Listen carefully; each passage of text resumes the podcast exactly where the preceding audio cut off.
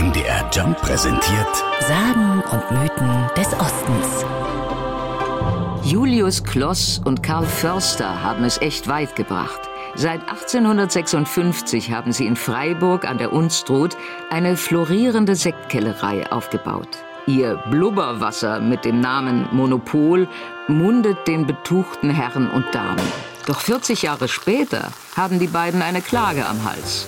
Ein französisches Sektunternehmen fordert den Namen Monopol fallen zu lassen, denn den gäbe es schon länger in Frankreich. Kloss und Förster ziehen vor Gericht und verlieren und haben ein Problem. Wie soll die Sektmarke aus Freiburg jetzt heißen?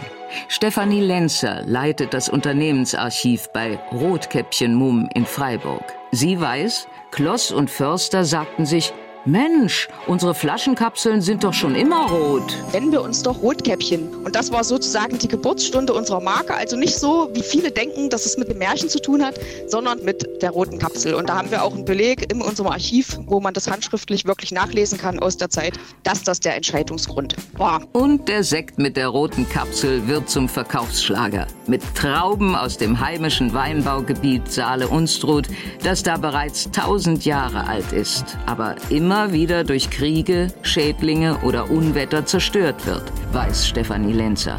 So dass sich die Winzer vor Ort immer wieder etwas überlegen müssen und oft auf Reisen gehen. So erklärt sich auch so ein bisschen wahrscheinlich die Sortenvielfalt bei uns in der Region, weil man hat dann einfach überall her, wo man hingekommen ist, irgendwas mitgebracht. So dass heute in der Region Trauben für Müller-Thurgau, Grauburgunder oder Dornfelder in den Weinbergen hängen.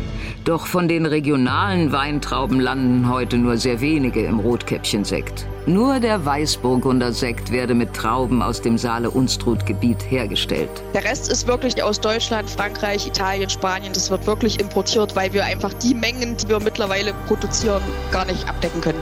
Mengen, die inzwischen von über 1000 Mitarbeitern europaweit verarbeitet werden. Und wer weiß, vielleicht wäre der Sekt ja auch im Körbchen vom echten Rotkäppchen gelandet. Sagen und Mythen des Ostens. MDR Jump. In Sachsen, Sachsen-Anhalt und Thüringen zu Hause.